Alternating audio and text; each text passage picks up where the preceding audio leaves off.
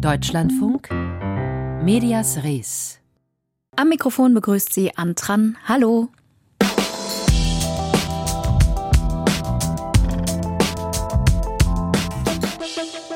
Er wurde bekannt mit süßen Energy Drinks, die angeblich Flügel verleihen sollen und umstrittenen Investitionen in die Sportwelt, die dem einen oder anderen eher wie gut platzierte Marketingaktionen erschienen. Dietrich Mateschitz ist mit 78 Jahren gestorben. Viele würdigen nun das Schaffen des österreichischen Unternehmers.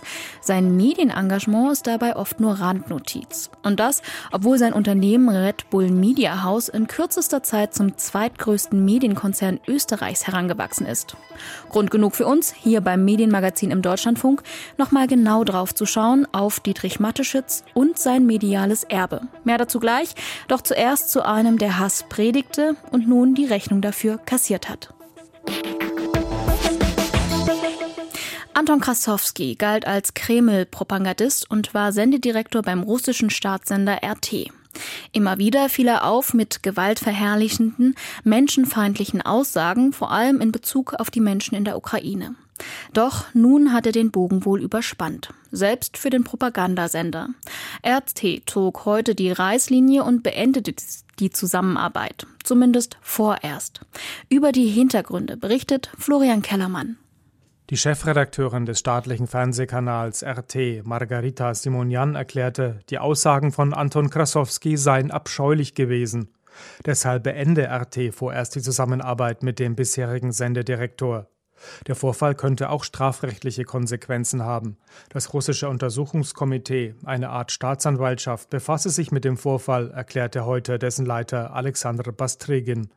Die skandalöse Sendung von RT wurde vor vier Tagen ausgestrahlt. Anton Krasowski hatte einen Schriftsteller ins Studio eingeladen. Dieser berichtete ihm von russischsprachigen Kindern in der Ukraine, die trotz ihrer Muttersprache gegen Russland eingestellt seien. Krasowski erwiderte, einfach ertränken sollte man diese Kinder, ertränken. Eines sagt so etwas, dass die Ukraine von Russen okkupiert sei, und du wirfst es einfach in einen Fluss mit starker Strömung. Oder in den Karpaten, da gibt es diese Holzhütten, die die Ukrainer Fichtenhütten nennen. Da sollte man diese Kinder einfach reinstecken und sie verbrennen. Der Schriftsteller Sergei Lukjanenko versuchte, Krasowski zu bremsen. Er schlug vor, die ukrainischen Kinder doch besser nur umzuerziehen und dabei mit einer Rute zu schlagen. Die Aussagen sorgten international für Aufsehen. Der ukrainische Außenminister Dmitro Kuleba rief dazu auf, die Ausstrahlung von RT weltweit zu unterbinden.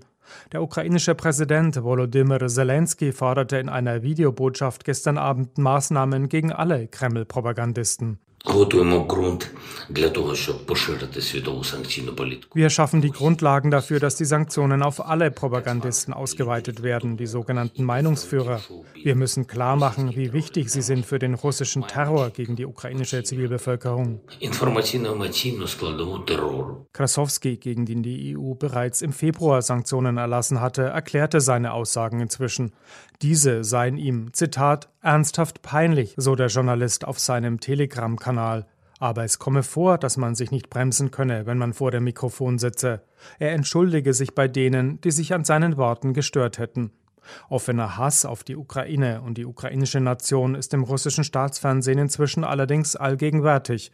Krasowski selbst freute sich schon früher öffentlich über einen Raketenangriff auf die ukrainische Stadt Vinnytsia, bei dem zahlreiche Zivilisten umkamen, darunter drei Kinder. Über die Personalie Anton Krasowski beim russischen Staatssender RT berichtete unser Russland-Korrespondent Florian Kellermann.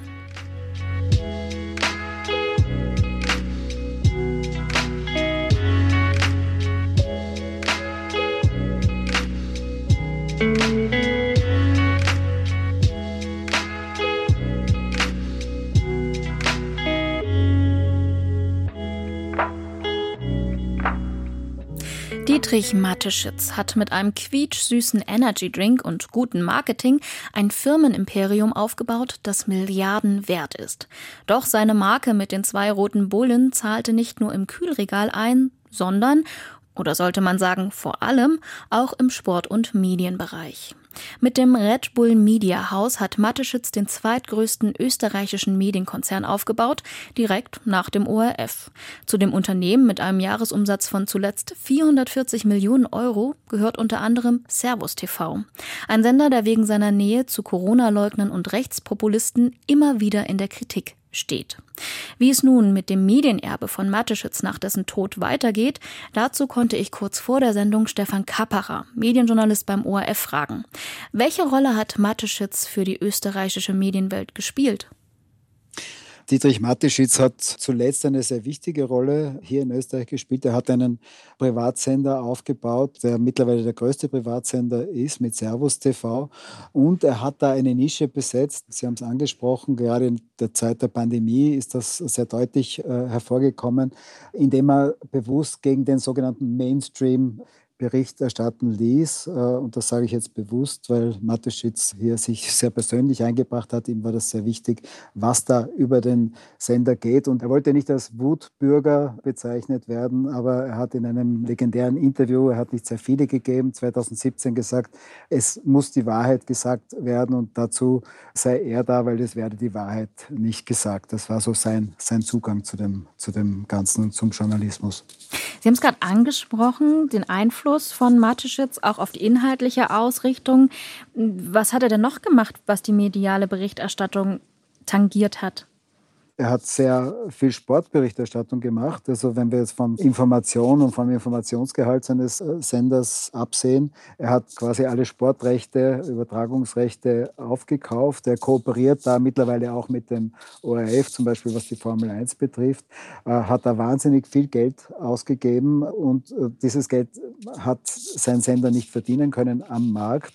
Das heißt, er hat da Jahr für Jahr zwei- bis dreistellige Millionenbeträge zugeschossen. Das ist auch der Grund, warum man nicht weiß, wie es jetzt weitergeht. Ob sozusagen die, der Mehrheitseigentümer, der thailändische, ob der das gutiert, ob der, der Erbe, der Sohn von Dietrich Mateschitz, das dann letztlich auch alles weiterführen will. Die Rede ist von einer Privatstiftung, die Mateschitz vorgesehen habe, um diesen Sender weiter aufrecht zu erhalten. Und man fragt sich halt, wie lange und wie nachhaltig kann das sein bei diesen Millionenbeträgen, die da reinfließen. Diese exklusiven Sportrechte, die Sie da ansprechen, haben auch meine Interesse geweckt. Und die Frage ist ja, wie will man diese Kosten stemmen? Gibt es da irgendeine Lösung? Gibt es irgendwelche tatsächlich ähm, auch aussichtsreichen Lösungsvorschläge? Es war ja immer so, dass Dietrich Mateschitz das finanziert hat über das Marketingbudget des Konzerns zu einem guten Teil diese Dinge, weil natürlich ihm diese Sportübertragungen auch die Möglichkeit äh, immer geben, seine, seine Marke Red Bull zu promoten. Eine Lösung, dass er sozusagen sich das alles äh, am Markt verdient, die ist nicht absehbar. Er, diese Sendungen, die auf, auf Servus TV laufen, sind qualitativ extrem hochwertig hergestellt. Also der Sender verwendet auch das beste und teuerste Equipment, das man sich vorstellen kann. Und das äh, ist auf diesem Markt in Österreich, auf dem österreichischen Medienmarkt, kann man sowas nicht finanzieren. Da muss man eben zuschießen. Und die Frage ist, wie lang äh, wird das weiter zugeschossen, wenn Dietrich Mateschitz eben nicht mehr da ist. Und haben Sie da eine Prognose für uns? Wie lange trägt sich so ein Projekt, was eigentlich auf Marketingzuschuss angewiesen ist? Dieses Projekt trägt sich nur so lang, solange es jemand machen will. Äh, hier ist einmal eine Person sehr wichtig, der Senderchef von Servus TV, Ferdinand Wegscheider, der sehr eng mit Dietrich Mateschitz war. Das heißt, er war bis zuletzt mit ihm in Kontakt, hat wahrscheinlich auch sozusagen mit ihm besprochen, wie es jetzt, wie es jetzt weitergehen soll. Der Sender war Mateschitz ein Herzensanliegen. Und wenn er jetzt aus seinem Privatvermögen hier eine Stiftung einrichtet, die das alles weiter finanziert, dann wird das schon eine Zeit lang gut gehen. Aber ich habe heute mit verschiedenen Leuten aus der Branche gesprochen und die sagen, diese Stiftung muss ein äh, Volumen haben, das für österreichische Verhältnisse unfassbar groß ist. Sowas kennt man nicht. Das geht ja schon in Richtung äh, Milliarden Euro, die man dann da vorsehen müsste, um diesen Sender über, über viele Jahre garantieren zu können. Und da sind schon eigentlich jetzt in der Branche äh, die meisten skeptisch, dass das wirklich sehr nachhaltig äh, aufgesetzt werden kann oder werden wird. So die Einschätzung von Stefan Kapperer zur Zukunft des Red Bull Media House und Servus TV nach dem Tod von Eigentümer Dietrich Mateschitz. Das Gespräch haben wir kurz vor der Sendung aufgezeichnet.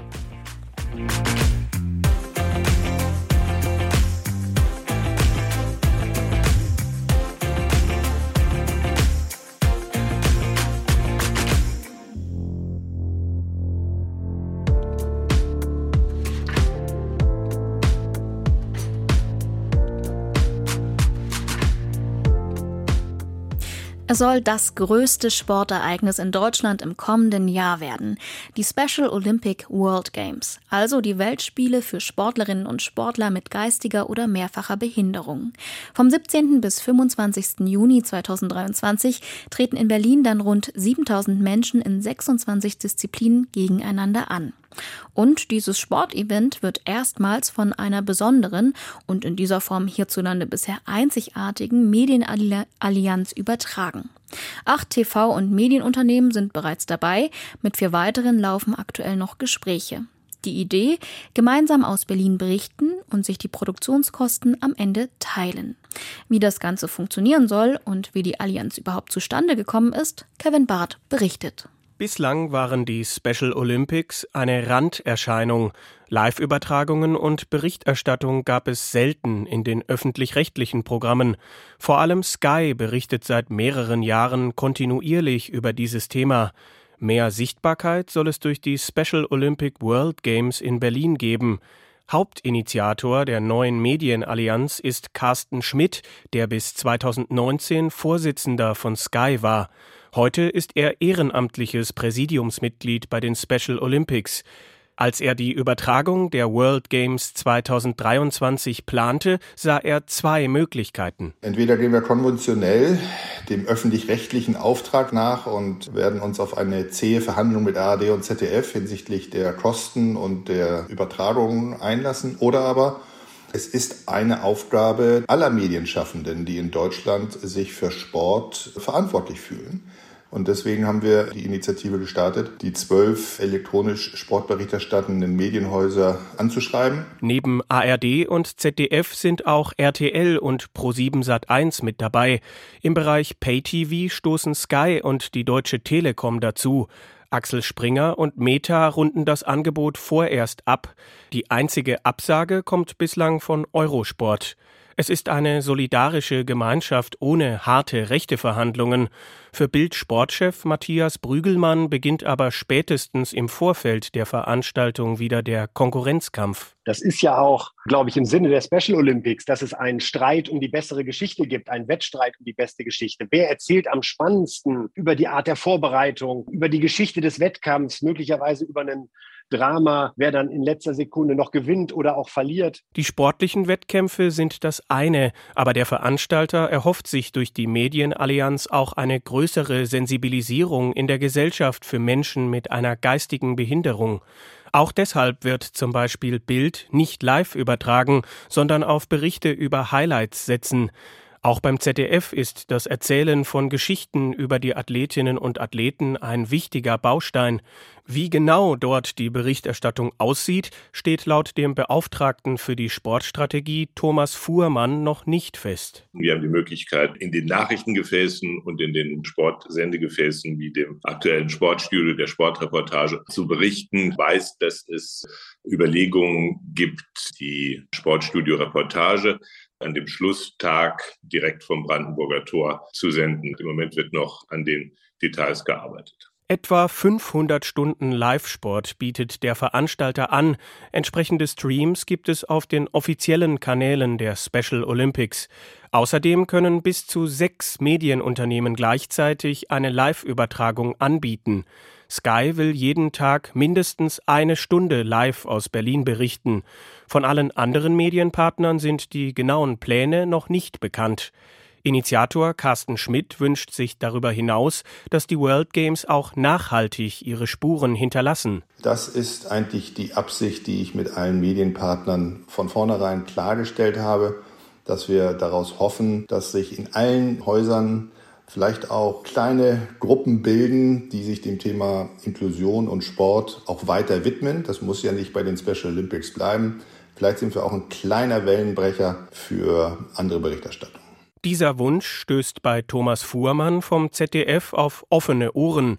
Er glaubt, dass auch seine Sendeanstalt noch mehr auf diesem Gebiet tun könnte. Berichterstattung über Behindertensport darf keine Eintagsfliege sein, sondern muss regelmäßig sein. Und das muss halt mit der Auffassung und den Werten jedes Unternehmens zusammenpassen. Beim ZDF ist es unser Auftrag, deshalb kommen wir dem gerne nach. Für Matthias Brügelmann von Bild sind Schwerpunkte in der Berichterstattung rund um Großereignisse Teil der Unternehmensstrategie. Ein Versprechen für generell mehr Behindertensport will er nicht geben. Davor warne ich. Wir sind jetzt einfach erstmal sehr froh, dass wir bei den Special Olympics zum Zuge kommen und sehen das einfach auch als Testlauf. Da orientieren wir uns natürlich auch immer daran, was wir als Kundeninteresse an der Stelle ausmachen.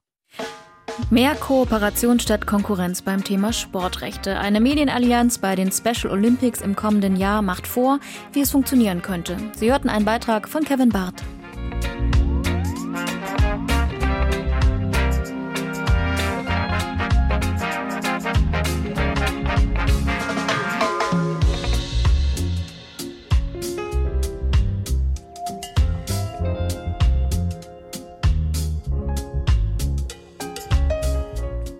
Angela Merkels Wir schaffen das ist unwiderruflich mit dem Flüchtlingszuzug von 2015 verbunden. Er prägte ihre Kanzlerinnenschaft und die Medienberichterstattung von damals. Wie berichten Medien über Geflüchtete? Zu gut oder zu schlecht? In viele Fettnäpfchen sind sie auf jeden Fall getreten, so viel steht fest. Eine Studie der Uni Mainz von 2019 hat beispielsweise gezeigt, erst hätte man Geflüchtete sehr positiv dargestellt, nach der Kölner Silvesternacht 2015-2016 dann sehr negativ. Die Zuwanderung sei außerdem in Medien überwiegend als Gefahr und nicht als Chance dargestellt worden. Es fehlte also gewissermaßen an Ausgewogenheit und auch von Stimmen von Geflüchteten selbst. Nun haben wir 2022, Sieben Jahre sind vergangen und aus der Ukraine und über die Balkanroute kommen wieder Geflüchtete zu uns. Wie hat sich die Berichterstattung seitdem verändert? Was haben Medien gelernt? Michael Mayer hat sich für uns mit dem Thema beschäftigt. Sie kommen aus allen Teilen der Welt. Immer mehr Geflüchtete überwinden Europas Außengrenzen. Die Sorge derer, die sie unterbringen müssen, steigt. So berichtete Spiegel TV kürzlich über die steigende Zahl von Flüchtenden, die nicht nur aus der Ukraine nach Deutschland kommen. Berlins Asylunterkünfte sind am Limit, schrieb die Berliner Zeitung letzte Woche. Kein Zweifel, das Thema ist einmal mehr verstärkt in den Medien und damit auch so manches Klischee, manches Sprachbild, das man eigentlich nicht mehr verwenden wollte. Begriffe wie am Limit, Flüchtlingswelle suggerieren, Deutschland sei überlastet. Das erzeuge ungute Gefühle und erinnere ein wenig an die Fluchtbewegung 2015, sagt Ekrem Schenol, Gründer und Herausgeber des unabhängigen Online-Magazins Migazin, das fokussiert über Flucht- und Migrationsthemen berichtet. Jedes Mal, wenn eben diese Schlagzeile fällt, bekommt der Durchschnittsbürger das Gefühl, wir sind schon wieder voll. Und das stimmt ja bei weitem nicht. Insofern schürt dann schon eine gewisse Grundstimmung ja, in der Gesellschaft. Und da wäre ich vorsichtiger. Chanel beklagt, dass es sowohl in der Berichterstattung als auch bei politischen Entscheidungen eine starke Ungleichbehandlung gebe.